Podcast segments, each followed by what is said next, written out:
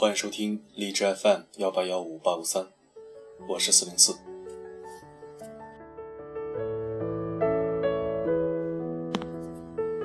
在大城市里，稿费一个人的方式特别简单，给你一个安静狭小的空间，给你一根网线，最好再加上一个外卖电话。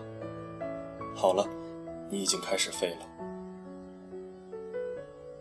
以自己为圆心，自己的手为半径，开始画一个圈。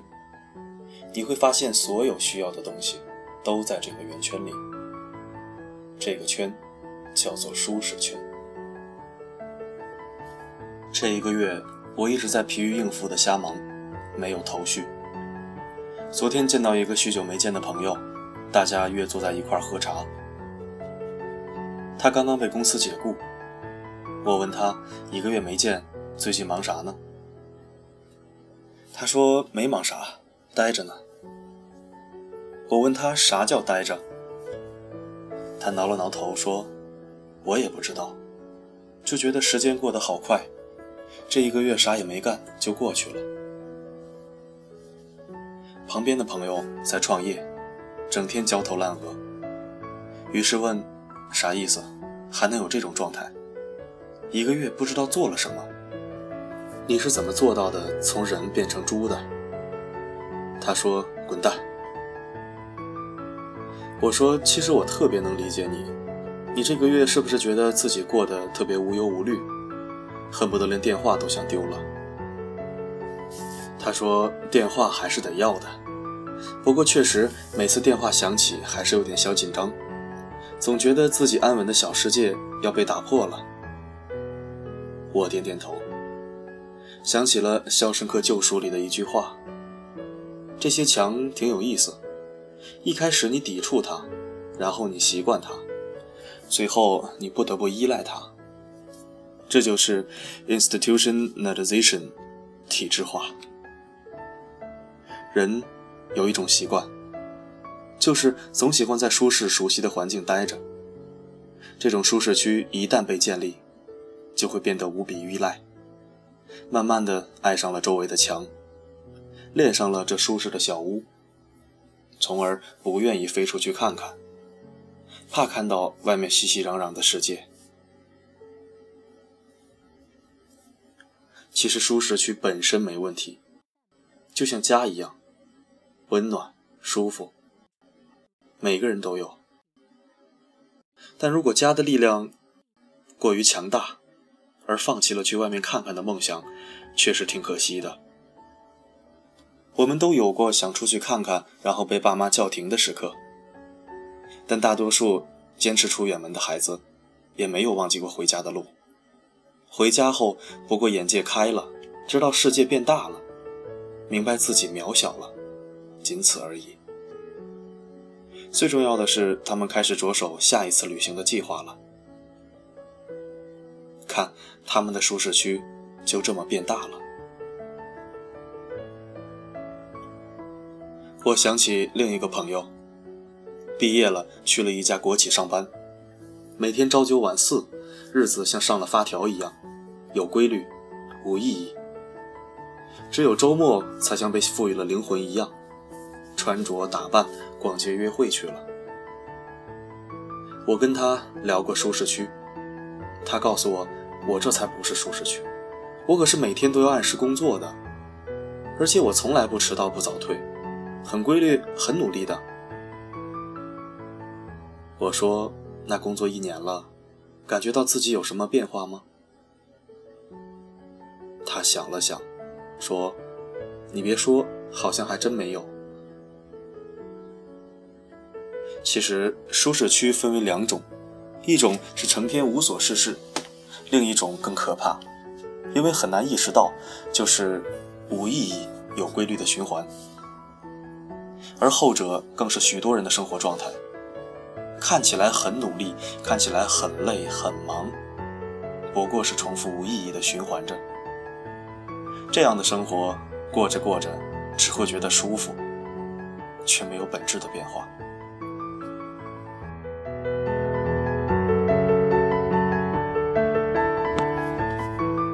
曾经见到一个在医院门口收费的哥们儿，每天摆着一副臭脸，谁也不能多问他一个问题，否则他会大发雷霆。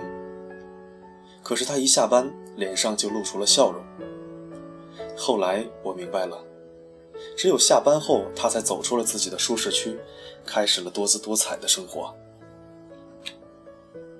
所以，只有一个人舒适区被打破，才能见到突破和卓越，从而带来持久的幸福。我曾经写过一篇文章，没有功劳，也就没有苦劳。说这个时代的高手不再是默默无闻的埋头努力的人，而是那些不可替代的有创造力的人。所以，那些总是在舒适区温水煮青蛙的人，终究会被这个时代所淘汰，不过是时间问题。其实每个人心里都有一堵墙，甚至每个人都有属于自己的围城。就像每个远行的人也都记得回家的路，不过人的区别不过是围城的大小而已。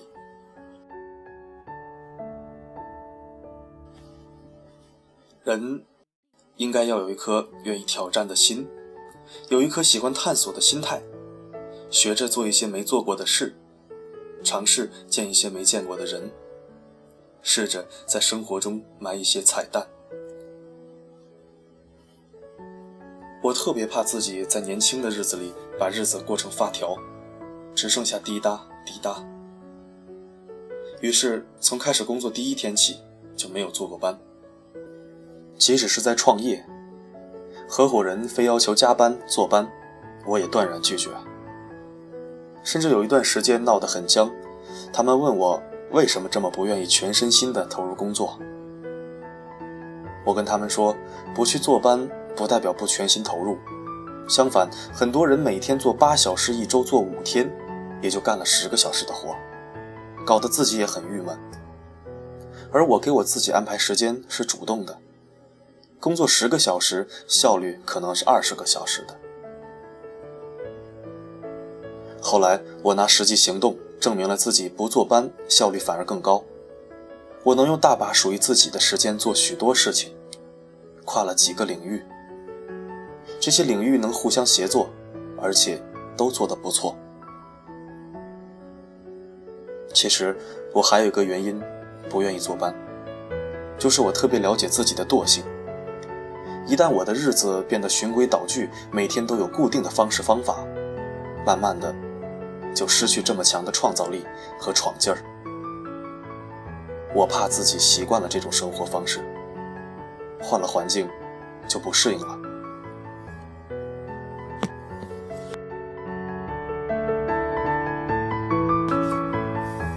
不过是想趁着年轻，趁着还没定型，多去看看这个世界是什么样的，想让自己更强大一点，强大到能在任何一个环境都能活得下来。至于舒适区，等我老了拼不动了，再回去过去吧。我其实不赞同年轻人刚毕业就走进写字楼的一个办公室去参与写字楼政治。我希望他们都多出去看看，哪怕这个业务很累很忙，需要颠沛流离、居无定所，也最好不要在刚毕业就用青春年华在办公室里建造起一个舒适区，然后让这个舒适区一点一点地残害着本应躁动的青春。关于走出舒适区，并不是盲目的辞职，相反，你应该有一份保底活下来的工作。除此之外，一定要给自己生活中埋下一些彩蛋，比如去吃一次没吃过的炒辣鸡翅，去表白一个只见过一次的姑娘，去看一本一直想看的书。女孩子和闺蜜去一个不是旅游景点的地方，去毫无保留的烂醉一次，去看一场能唤起回忆的演唱会。说到这里。我忽然想到电影《七号房间的礼物》，那只被监狱防护网拦住的气球，和那对父亲和女儿渴望自由的眼神。这个世界上还有这么多人奋力去追求着自由，而我们已经有了这么自由的躯体，为何不去努力拆掉思维里的墙，自由地飞出去看看，看看这个世界的模样？所以，别让舒适区毁掉青春。相反，应该趁着青春去围墙的外面看看。你要相信，固步自封的人，舒适区会越来越小。终有一天，会发现世界早无安脚之处。真正的强者，他们在年轻的时候经历了沧桑，化解了迷茫，学会了坚强，懂得了疗伤。他们在哪里都能活，在哪里都是舒适区，哪里都是自己的天堂。愿年轻的我们都是后者，能不顾一切的闯荡。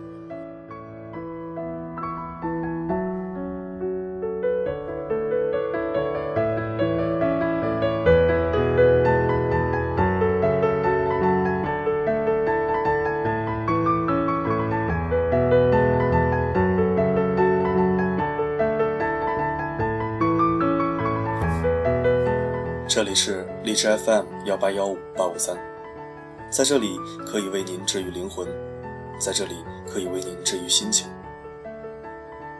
我的声音能否让你享受片刻安宁？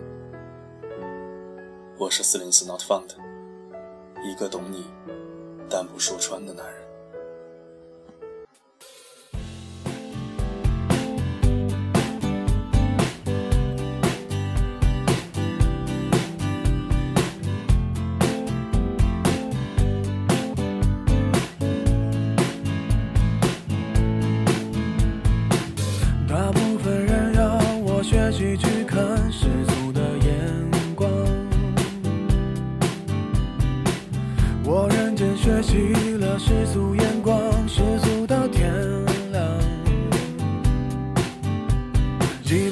看过电影没听懂一句话看完结局才是笑话你看我多乖多聪明多么听话多奸诈喝了几大碗米酒再离开是为了模仿一出门不小心吐的那幅是谁的书？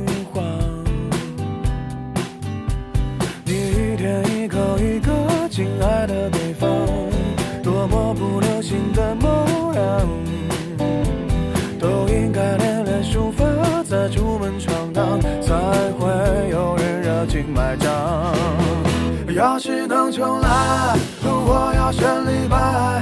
几百年前做的好坏，没那么多人在。要是能重来，我要选李白，至少我还能写写诗来澎湃，逗逗女孩。要是能重来，我要选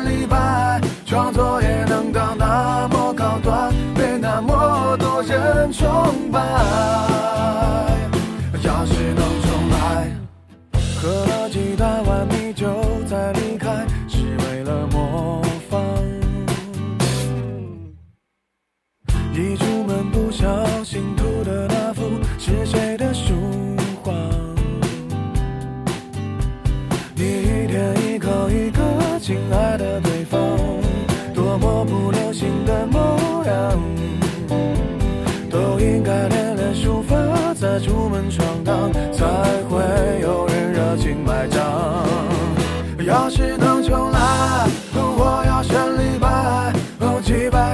做的好坏，没那么多人在。要是能重来，我要选李白，至少我还能写写诗来澎湃，逗逗女孩。要是能重来，我要选李白，创作也能到那么高端，被那么多人崇拜。